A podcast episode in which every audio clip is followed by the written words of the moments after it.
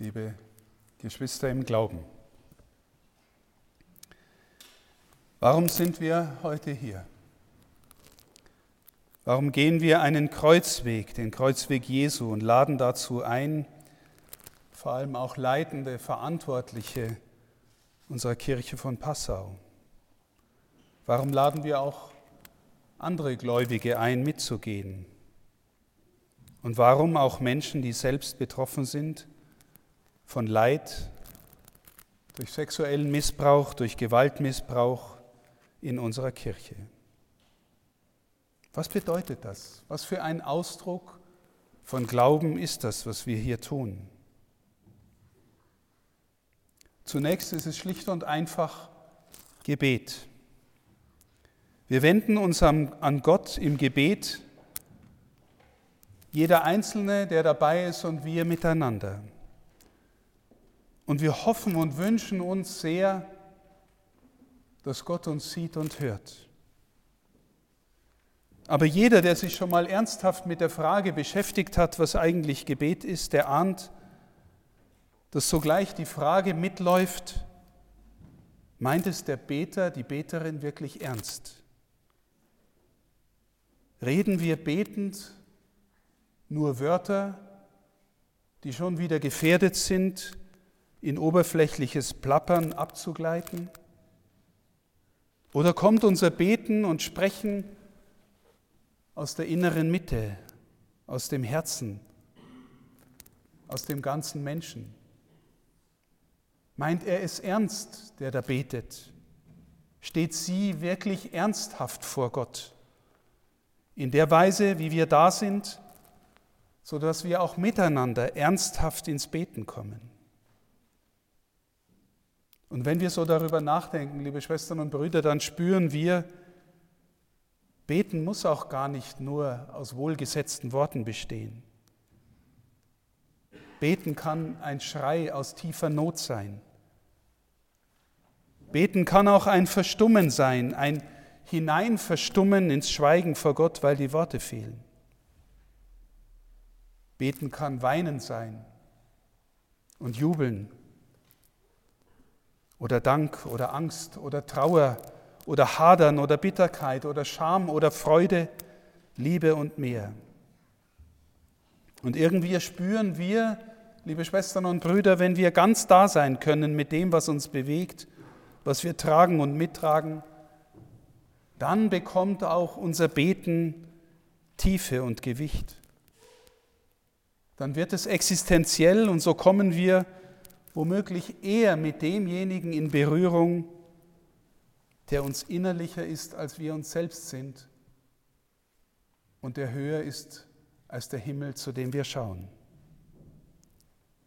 Und wir hoffen, dass wir so uns selber vor ihn hinbringen können, aber zugleich auch die mitnehmen können und mit hintragen können, die uns Anliegen sind und die es vielleicht selber nicht mehr schaffen oder nicht mehr können, mit uns zu beten.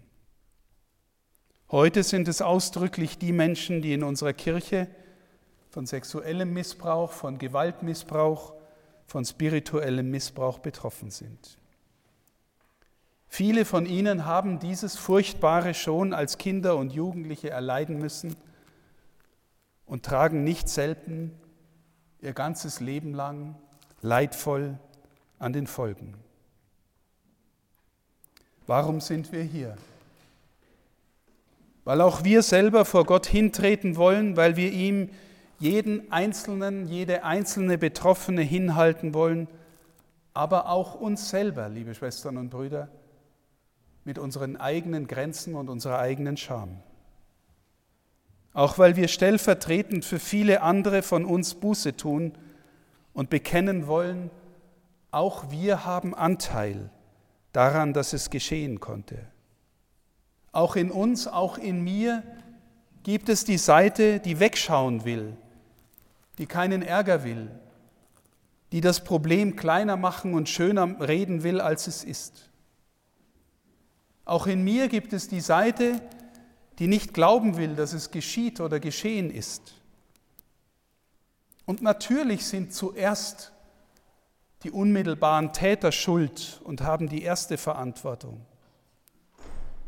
Aber haben wir in der Weise, wie wir Kirche sein Leben und gelebt haben, als Gläubige in den Gemeinden, aber vor allem auch wir Verantwortungsträger, haben wir nicht auch insgesamt und miteinander dazu beigetragen, dass Taten unter der Decke bleiben, dass Betroffene kein Gehör fanden und finden, kein Vertrauen, keinen Glauben? Haben wir und haben unsere Vorgänger und Vorgängerinnen in verantwortlichen Positionen nicht dazu beigetragen, dass wir ein System, eine Weise von Kirche sein stabilisiert haben, in dem es für Betroffene lange, lange keine Gerechtigkeit gab? Wie sensibel, wie offen sind und waren wir für ihre Geschichten? Wie nah lassen wir sowas an uns ran?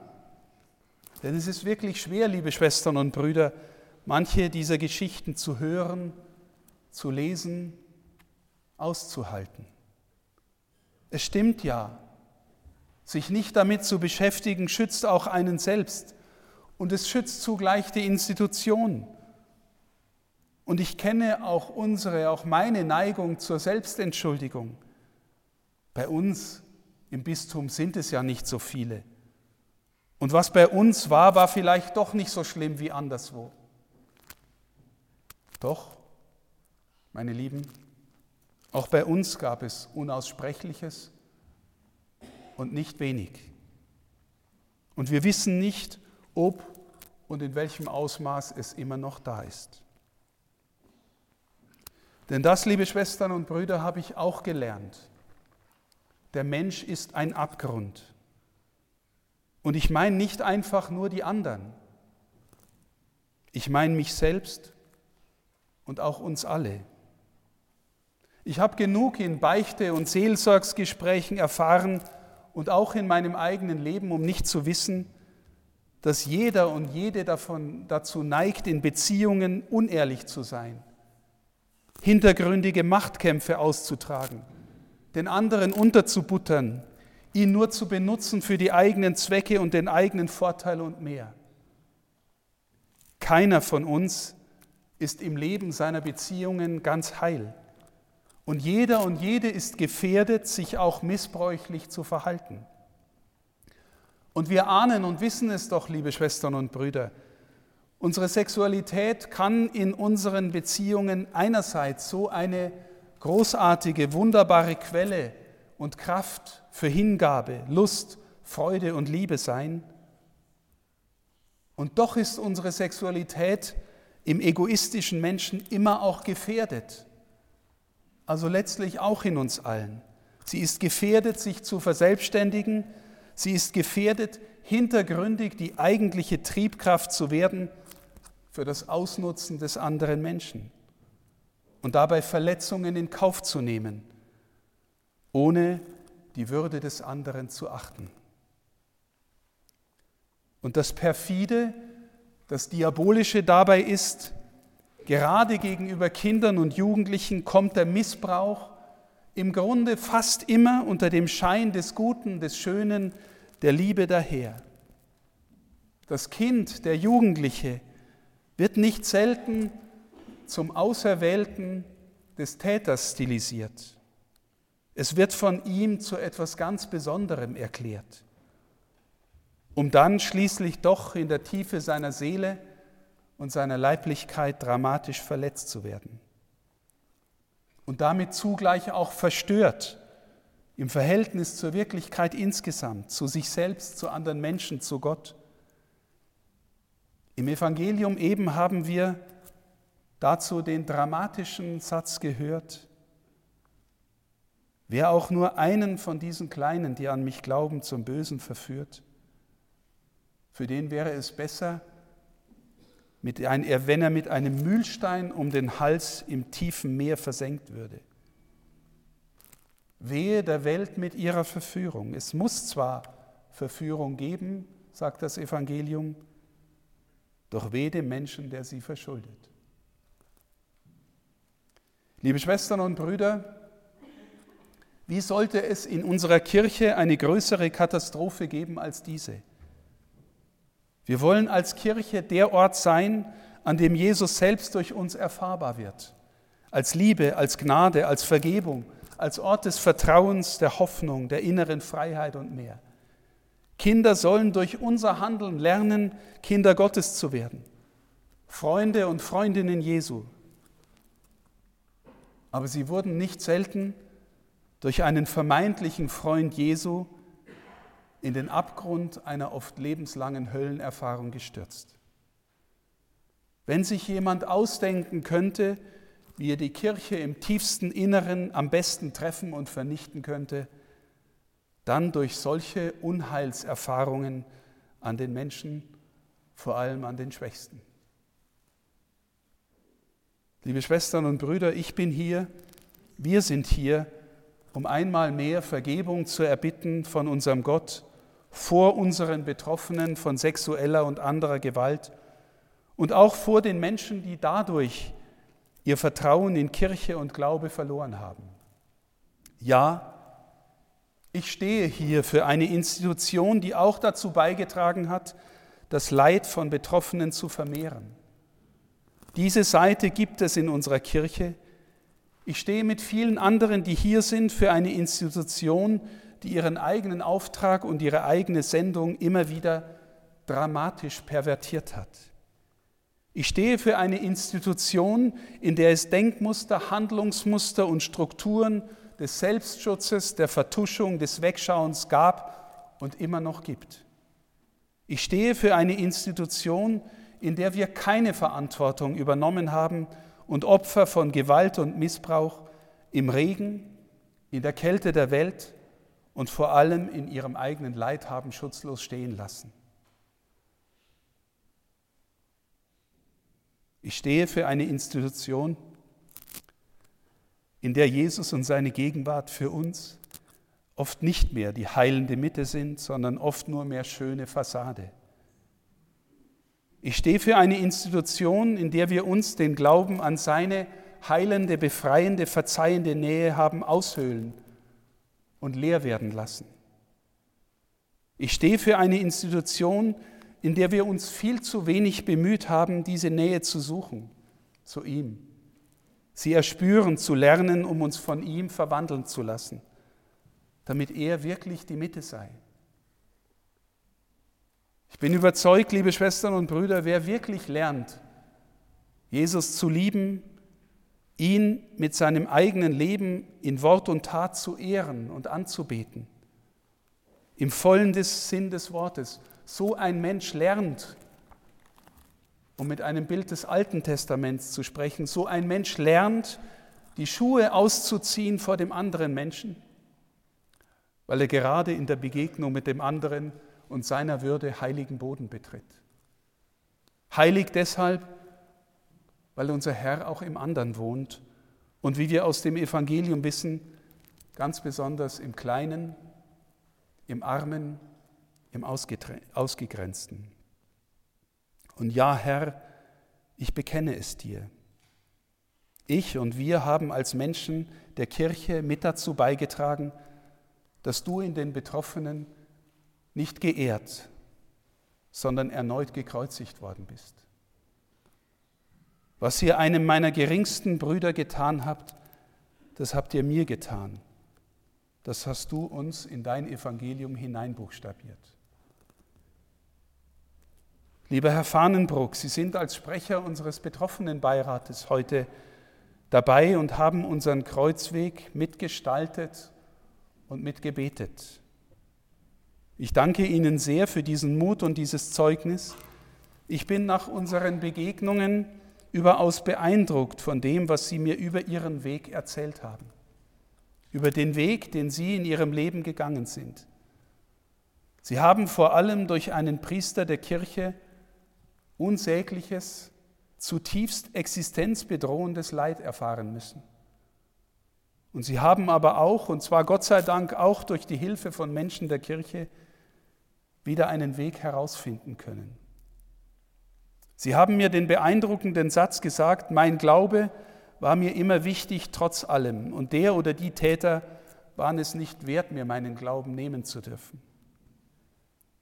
Viele andere Betroffene finden nicht mehr zu dieser inneren, zur eigentlichen Mitte unserer Kirche. Und wer könnte sie dann nicht verstehen, dass sie es nicht können? Sie aber, Herr Fahnenbruck, sind heute dabei. Ich denke, der eine oder die andere Betroffene auch noch. Und ich möchte auch heute noch einmal im Namen der Kirche von Passau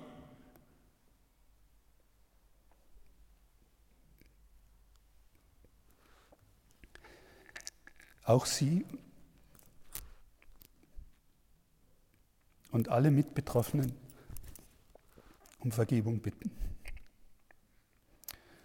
Wir bekennen, es ist Unverzeihliches passiert. Und letztlich kann nur Gott Unverzeihliches verzeihen. Und wenn wir Menschen es können, dann nur in seiner Kraft. Ich möchte Ihnen, den anderen Mitgliedern unseres betroffenen Beirats besonders danken, dass auch Sie uns mithelfen, neu sehen zu lernen, was passiert ist. Und was heute nötig ist, damit es nicht mehr passiert. Und wie wir Betroffene besser begleiten können. Mein Dank gilt auch allen anderen, die sich in unserer Kirche im Haupt- und Ehrenamt, in der Aufarbeitungskommission, in anderen Diensten mühen, dass geholfen wird und dass das Schlimme nicht mehr passiert. Sie, Herr Fahnenbruck, zeigen mir und vielen anderen, dass Sie mit der Kirche nicht fertig sind, Gott sei Dank. Denn Sie zeigen damit auch uns allen, dass es mitten in der Kirche trotz aller Sünde und Gewalt wirklich auch das Heil zu finden gibt in Jesus. Und wenn wir noch einmal an die Passion denken, die wir auf dem Kreuzweg mitgebetet haben, dann wird uns deutlich, dass schon ganz am Anfang der Kirche, sogar in unmittelbarer Nähe zu Jesus, der Verrat gegenwärtig war. In Judas, in Petrus und auch in allen anderen, die am Ende feige vor seinem Kreuz davongerannt sind. Ja, unsere Sünde, meine, die Sünde der Menschheit hat Jesus ans Kreuz gebracht und in den Tod getrieben. Aber er hat den Tod besiegt. Sein Ostern liegt schon hinter uns, auch wenn wir dem Fest jedes Jahr neu entgegengehen. Ostern macht uns deutlich, dass Missbrauch, Leid und Tod auch die Kirche nicht vernichten, weil es im Innersten seine Kirche ist und nicht unsere, auch dann noch, wenn wir sie besudeln. Und weil er, unser Herr, gekommen ist, um Missbrauch, Leid und Tod in uns allen und in seiner Kirche zu überwinden. Herr, schenke uns und vor allem allen Betroffenen diese Hoffnung auf dich. Denn durch dein heiliges Kreuz hast du die Welt erlöst. Amen.